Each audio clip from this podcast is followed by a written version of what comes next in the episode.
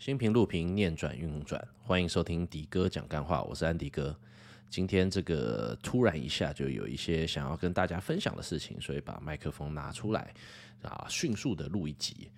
我常说啊，人其实都是要懂，因为要失去才会懂得珍惜。那今天刚好看到新闻，就是这个《寄生上流》里头的这个帅老板，这个张善均韩国演员，他今天的告别式。那很不幸的是，他之前可能因为一些负面因因呃新闻，就有关吸毒的，所以他自己选择了自杀这一条路。那在这一集就是对他致敬，希望他这个一路好走，RIP。那这一部电影的话，就是加上新闻有在报道，就发现说，哦，原来这个寄生上流。在十二月三十一号之后，它就会从 Netflix 的这个串流平台下架。所以今天很想迅速的录一集，跟大家分享，就是一个命理师的观点，我从里头看到了什么，然后讲讲干话跟大家分享。那可能如果还没有看过这部片的人，就趁最后还没有下架的时候，还没失去之前，赶快去看这一部，好像是二零一八还一九，这个得到奥斯卡最佳外语片的电影，其实是非常好看的。那我。就不爆雷。那接下来的话，当然，身为一个这个命理师，命理师其实就是命运的爆雷仔，其实找我算命都在爆雷。那接下来要开始聊的，绝对会爆到雷，而且爆的会很彻底。对，那就像我讲说，其实很多的东西要失去才懂得珍惜嘛。那我最近可能未来可能在录节目的时候，就看到哪一些快要下架的老片，我觉得还不错，那我就会把它拿出来聊聊。好。那这个现在应该留在这里听的，应该都是有看过《寄生上流》这部片子。那我觉得很好玩的是，我们先拿一个最主要的主轴出来讲好了。如果我每次在看电影的时候，当然啦，电影一定要有转折，就是每一个转折都要有一个蠢人的存在。没有这一个蠢人的存在，可能电影大概前面五分钟、十分钟就演不下去了。那这一部电影其实最大的关键是，其实人都是以，就像他们在讲的时候，这是在讲韩国的一个家庭，爸爸妈妈、哥哥妹妹，在这个低就是高失业率的韩国社会，我觉得我个人比较少看韩剧。那我后来总结韩剧的要素一定有几个，就是财阀、阶级、霸凌、私生子等等的部分，所以。有的时候就看到这些因素，把它加加在一起，大概就可以演出很多的韩剧。那这一部片子的话，它其实有很多都是在强调阶级的地方。尤其一开始片头的那个部分，就是他们的半地下室。那会找就有我常在跟大家聊风水这件事情。像你看，呃，我们在看方位坐向，其实要控制的就是采光的角度。角度对了，因为太阳一定是从东边升起，西边落下，所以我们从从坐向就可以了解这一个住宅的采光跟通风好不好。那办地下室顾名思义，那它的通风跟日照一定是非常糟的。所以其实电影也好。影集也好，一定会把一个最重要的呃画面，以人好了，或者他想陈述的，在第一个画面呈现。所以我自己有注意到，就电影一开始的时候，就是从半地下室看出去的那一个，就是一半以上只有一个窗户是地平面的部分，来暗示说，其实寄生上流这个家庭，他们是很想要脱离那样子在半地下室阶级很低的住宅，想要透上去，然后刚好又跟这个。呃，就是社长他们的地方就采光明媚，然后非常空旷，做出一个强烈的对比。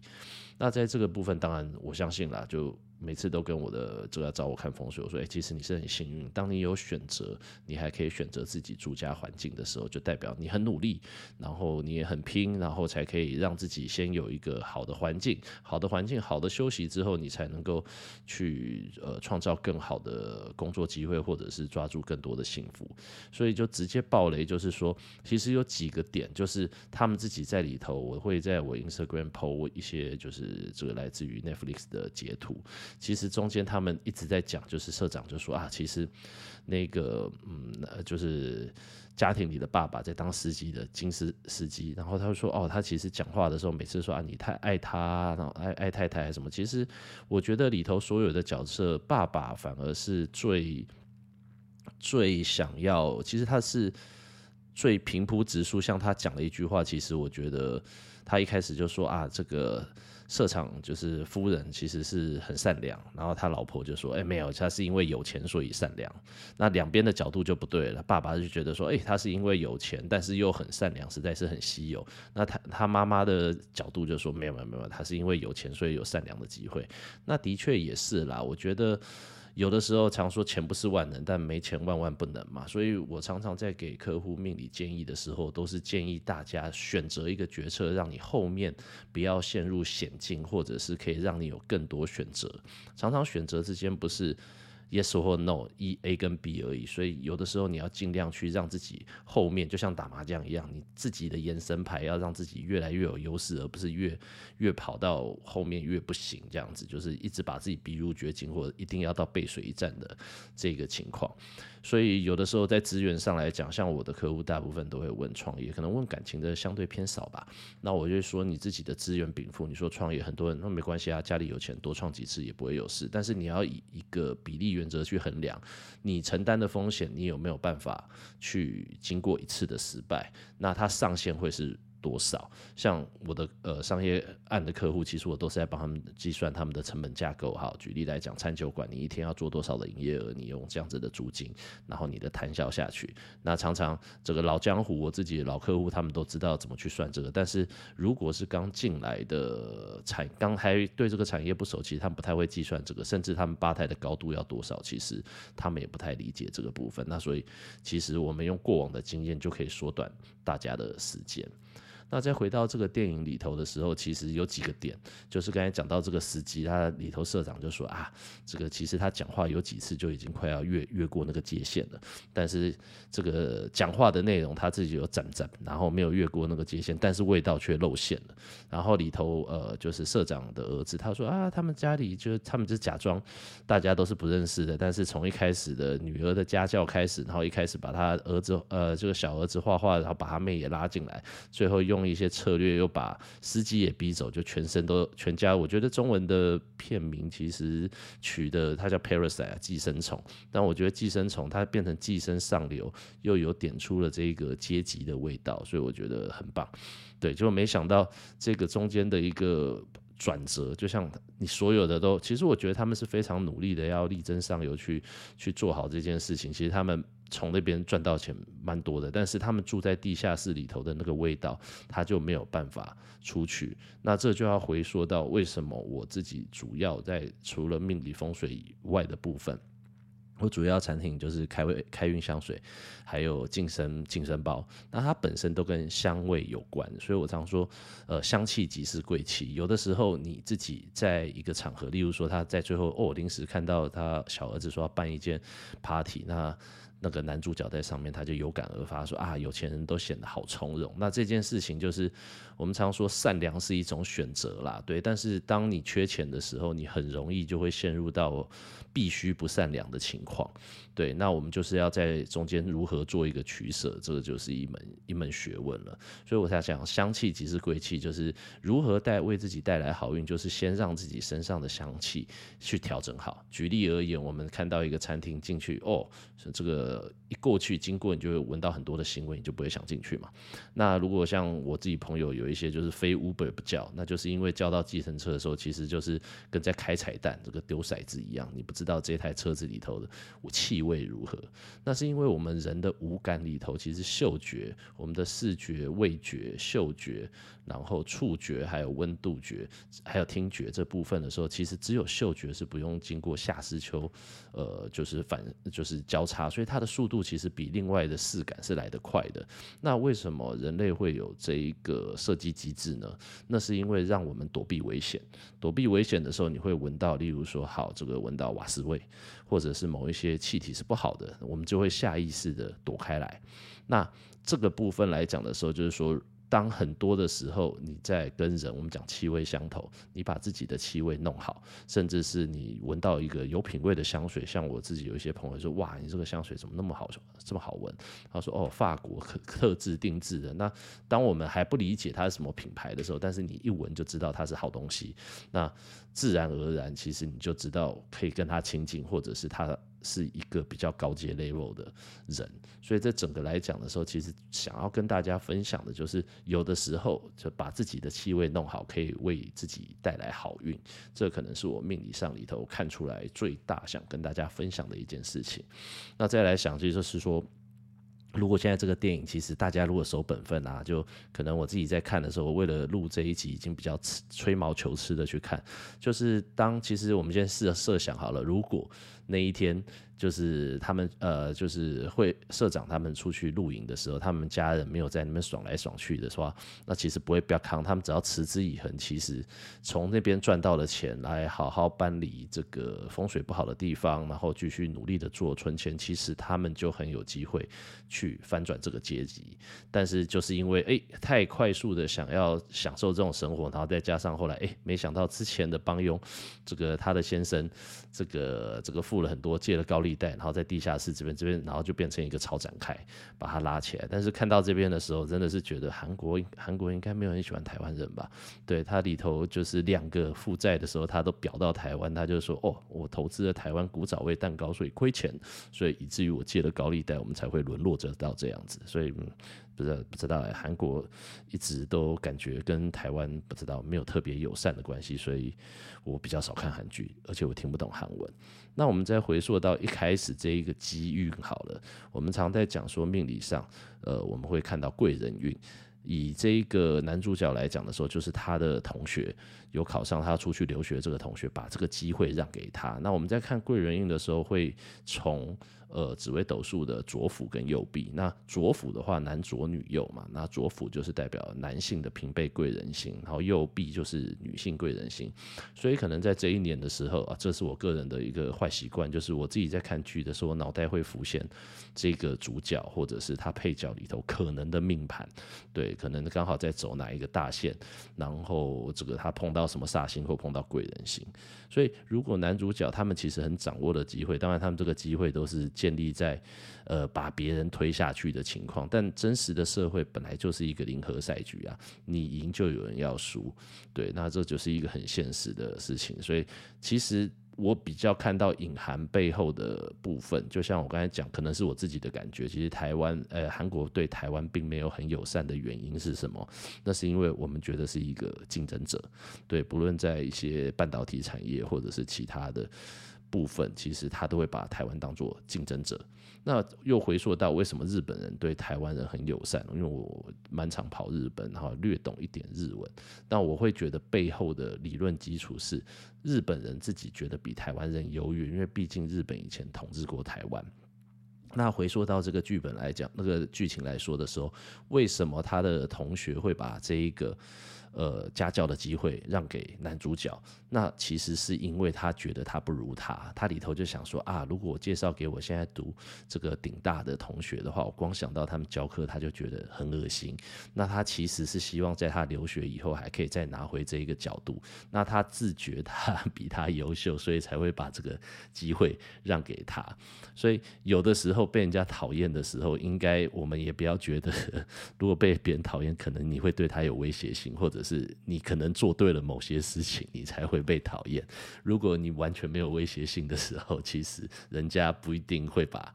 呃，就就。会就对啊，会对比较忌惮你吧，所以这是我看到一开始的时候，这个整个的故事源头可能就是因为他被看不起，他阶级比较低，所以他拿才到这个工作。那当然他们很陆陆续续就掌握了这个机会，就尽量就把家里的人全部都带进去，这样。然后以这个戏剧效果的话，当然我开玩笑的就是说，哎，其实如果是循规蹈矩的，然后那天晚上去，然后没有让这个之前的帮佣或者是帮帮佣进来，你就做个顺水人情的时候好。帮你去照顾的时候，其实大家就可以一起寄生上流，然后最后也不用有人死，有也不用有人被关，然后会是一个比较完美的结局。但是如果真的这样拍的话，拍谁？对，可能这个投资商也不用，也不会投钱，然后也不会拿到奥斯卡。就是人生一定要有一些这个对比跟挫折，然后才能够显出整个戏剧的张力。对啊，然后里头他们有有几句话，我觉得都。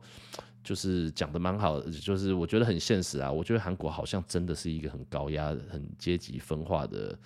呃社会吧，对啊，所以我很庆幸我是生在台湾啦，对啊，但我的确是对韩国不了解，看了几个，但听我很对韩剧很熟的朋友来讲，就是他们的戏剧真的很敢拍，里头的什么贪污啊、财阀啦，好像都是偏真实的，就像我们的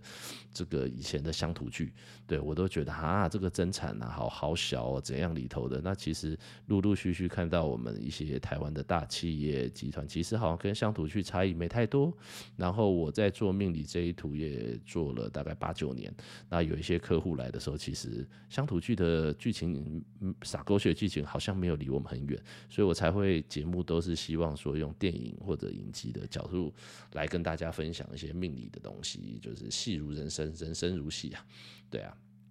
好，那我们今天就是在哦，对，还要讲的就是他们飙康之后，最后大家再跑出去，我觉得以一个视觉构图来讲，那一幕我觉得非常的棒，就是他们一路从在这个山顶上的别墅一路走走走，他们就一直在往下坡，一直跑跑跑跑走走走走走，然后这个水一直往下流，就代表说，然后一回去的时候屋漏偏逢连夜雨啊，对，那个以前的古人讲的都是这个祸，这个福无双至，祸不单行，就把所有的东西都加在一起之后，以至于。隔天出太阳，然后他们住在这个拘留所的时候，连太太在坐金丝鸡的车子的时候，他在车上也闻到了很臭的味道。对，然后最后其实那个爸爸应该算是里头，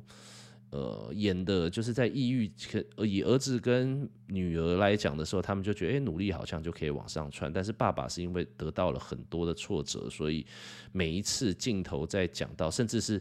呃，他老婆也就说啊，我们就像蟑螂一样啊，你只要灯一亮，他老婆还可以稍微自嘲。所以在客厅的那一段的时候，其实他爸爸是已经要俩拱，因为他已经被一辈子看不起，非常的不爽了。那也以至于把这些拍戏的细节到最后，最后杀了社长的人其实就是爸爸。那就是因为在地下室的，他有投射到他跟地下室这个前一个帮佣的。那个先生就出来杀杀了那个小女儿的这一个，我都我都没有带记名字拍谁啊？对，然后就是杀完之后，他把车钥匙丢过去，就社长在拿起钥匙一闻到那个人的味道的时候，就露出极度险恶的表情，那就这一个东西就直接让他溃房了，就走直接拿起刀子就往这个社长的胸心脏就胸口就给他插下去，那就是一一路的被看不起，然后在最后的一点这个爆发。对啊，然后就是整部剧来讲的时候，今天迅速的录一下，其实是要跟大家讲说，要有好好运气。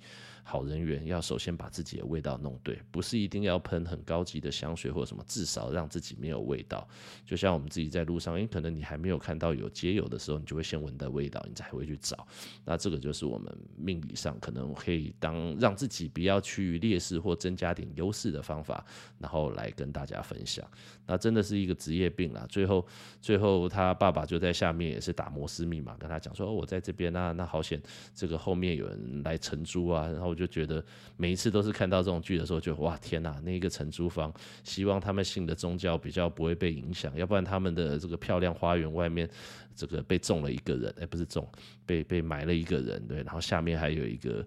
人在这里自己家里，如果真的要害你或者什么的话，其实是蛮可怕的。所以告诉我们说，风水真的很重要。然后最后的时候，就是我们在讲到这个最后的这种开放式结局啦。对，当然知道好像也是他的幻想。他们里头有讲到一个他老爸在拘留所的时候，我觉得可能呃不能讲穷人思维，就是有的人有一些书叫做富人思维跟穷人思维嘛。他爸爸说说啊，不要做计划，那就不会失败。因为计划一定会被更改，对，所以你不计划的话，随遇而安就会这样做。那其实这一种想法也就证明了为什么他前几次的创业会有，就是会失败。因为我们一定就你可能计划是这个世界上唯一不变的事，就事情一定会变嘛。但是我们还是要有所规划。所以我为什么说，其实呃，了解一下命理为你带来的风险，其实没有不好，在。呃，对的时候，在走运的时候，你做的决策可能成功的几率会比较高，因为人一定是很努力的想要去做出决策。但很好玩的是，以玄学的角度，就是每一次在诶过往啊，你以前创业是不是在前一个大限或大运的时候，你这边有一段创业？那创业的原因是什么？这个可能以后节目我每一集会带一点点，例如说，好，你可能会是呃贪狼化忌。对，就是在癸的天干的时候，那贪狼代表我们的欲望，这个欲望它如如果落在官禄宫，就代表你可能会想要创业。那如果流年的官禄宫又跑到了呃寅申四害的四马位，他就是一直想要去松动或者想要去改变的时候，那可能创业的机会就会比较高。但是如果你走的十年运途走的运运途不漂亮，然后你的财帛宫或者官就是官禄宫已经有化忌了，你就会被自己的欲望带着走，那就很容易失败。所以如何要去规划以及衡量风险，可能是我们在命理玄学上面能够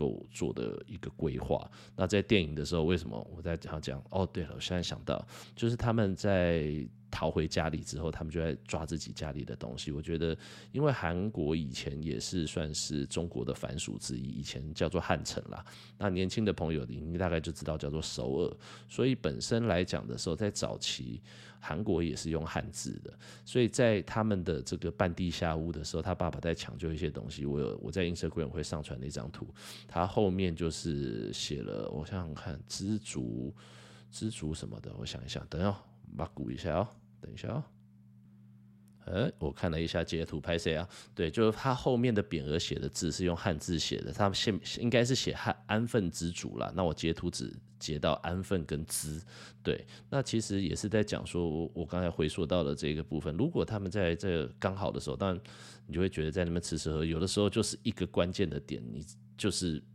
没做好之后，他就会一个转折点。那如果耐着性子的时候，其实他们阶级反转机会就来了。然后搬出来之后，他们身上也没这个味道了，然后开始喷点香水，或许或许就反转过来了。那这个就是我在讲说，这个可能在我们在皮流年或流日的时候，哪一天你不要做哪一件事情，就是那一天。假设他们。可以再忍，这个这个就是说，别急着吃棉花糖。就是如果你自己努力这样慢慢赚，其实一家四口都赚这个上流社会的收入，其实一比起他原本没有收入的情况下，应该是可以很快的改善生活。但是就是因为忍不住那个点，那他就变成一个负面的螺旋，就一直往下掉了。对。好，今天这个主要是希望，可能在前面的话也是希望说，如果还没有看过这部剧，因为好像目前台湾主流的两个串流平台都是 Netflix 跟。